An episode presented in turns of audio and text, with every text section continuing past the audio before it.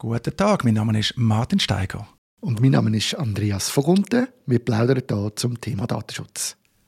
Andreas, wir haben einmal mehr Postfinanz als Thema. Bist du Postfinanzkunde und falls ja, hast du einen ominösen Brief bekommen?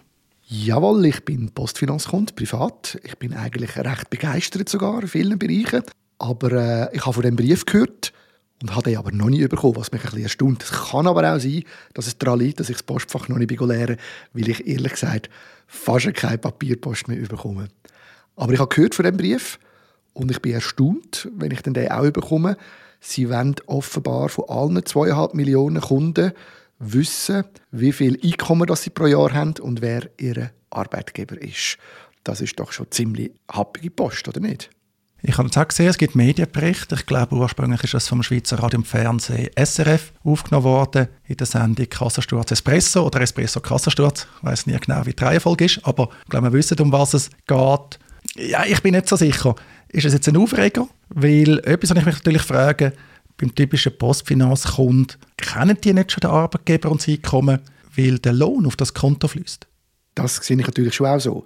Ich glaube auch, dass es vom Grundsatz her natürlich so ist, dass eine Postfinanz recht viel weiß bereits jetzt über die Leute, die dort ein Postfinanzkonto haben.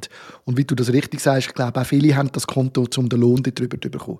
Ich finde trotzdem, die Frage, die ist völlig in meinen Augen am Ziel vorbeigeschossen.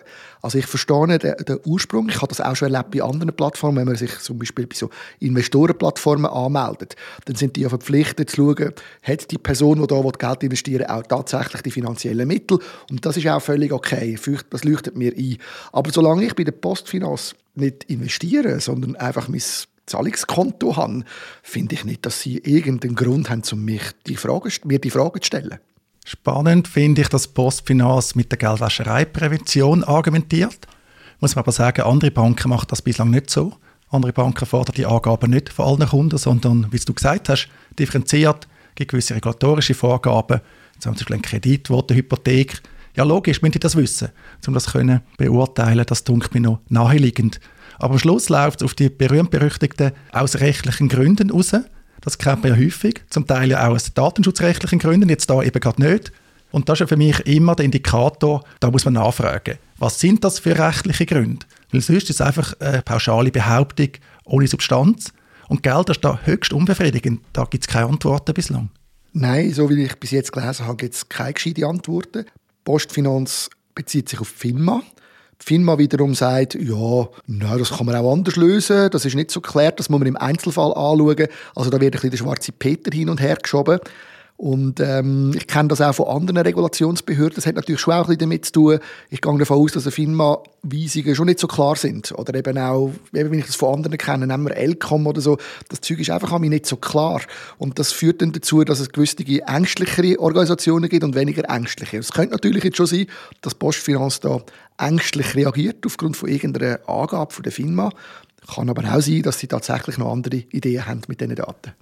Andreas, ganz kurz, ELCOM, für die, die das nicht kennen? ELCOM ist die Regulierungsbehörde von der Elektrizitätsindustrie, also von der Elektro-EWs, von der Elektroverteiler in der Schweiz. Okay, also so ein FINMA vom Strommarkt, wie FINMA, also Finanzmarktaufsicht, ja eben der Finanzmarkt, tut beaufsichtigen, tut regulieren. Das Ganze wirft natürlich Fragen auf, ich weiß auch nicht, ob es wirklich so heiß gegessen werden muss. Es ist noch erstaunlich, auch in der Medienberichterstattung sind bis jetzt nicht wirklich Fachpersonen zu Wort gekommen. Man hat dann den bekannten Wirtschaftsprofessor Peter V. Kunz gefragt, aber ist jetzt vielleicht auch nicht unbedingt die geeignete Person gewesen. Mich würde auch noch interessieren, was natürlich Leute im Datenschutzbereich denken, auch was der eigene Datenschutz- und Öffentlichkeitsbeauftragte, der EDEP, denkt. Wobei ich vermute, auch dort, da wird man halt nicht viel hören, sondern es kommt darauf an. Und der Bankenombudsmann, ganz salopp, wird da zitiert, letztlich entscheidet der Kunde, nämlich der Kunde entscheidet, ob er noch bei der Postfinanz bleiben oder nicht. Ja, das ist halt eine äh, gut, gute Aussage, die kommt immer wieder in vielen Fragen, aber man muss natürlich schon sehen, der Wechsel ist mühsam, der Wechsel ist aufwendig und das stimmt natürlich so nicht. Also ich gebe ehrlich zu, wenn ich jetzt das Schreiben bekomme, werde ich das wahrscheinlich zuerst einmal einfach ignorieren und schauen, was dann passiert, weil sie haben ja in dem, dem Beitrag auch erwähnt, dass sie gegebenenfalls dann halt von sich aus den Vertrag werden künden. Dann schauen wir dann mal, ob das wirklich stattfindet. Ich habe jetzt nicht wirklich Lust zu wechseln wegen dem. Das ist schon so. Oder? Und es ist, wie du sagst, sie wissen ja sowieso schon recht viel. Ich finde es einfach vom Grundsatz her nicht gut, wenn da plötzlich alle anfangen, aufgrund von dieser Firma-Aussage, alle die Daten zu erheben. Das ist einfach nicht sinnvoll. Letztlich wissen wir halt nicht, dass wirklich gilt. Und das ist da wirklich das Grundproblem. Da müssen Rechtsgrundlagen genannt werden, wenn es die gibt. Dann kann man die nämlich nennen. Bei der Postfinanz haben wir sich sicher Gedanken darüber gemacht. Das ist auch ein riesiger Aufwand für die. Also, wenn du dir vorstellst, du musst von zweieinhalb Millionen Kundinnen und Kunden die Angaben einholen, dann musst du es mahnen, musst vielleicht noch prüfen, ob die Angaben stimmen und, und, und. Die sind schon irgendwie wohl zum Ergebnis gekommen, sie müssen das machen, im Gegensatz zu anderen Banken. Aber am Schluss bleiben einfach einmal mehr zu viele Fragen offen. Und auch halt das Vertrauensthema, da ist natürlich dann sofort gekommen, ja, nutzen die das denn für Marketingzwecke? Postfinanz sagt, nein, das machen sie nicht, sie tun das wirklich nur für die Kontrollzwecke da nutzen. Aber da sieht man eben auch, das Vertrauen, das man vielleicht mal früher noch verspielt hat, das ist dann weg, dann kommen sofort wieder die offenen Fragen. Ja, das mit diesen Marketingzwecken möchte ich schon noch ganz kurz äh, aufnehmen. Das haben sie gesagt, sie benutzen die nicht und ich glaube ihnen sogar, dass sie das jetzt am Anfang sogar nicht wollen.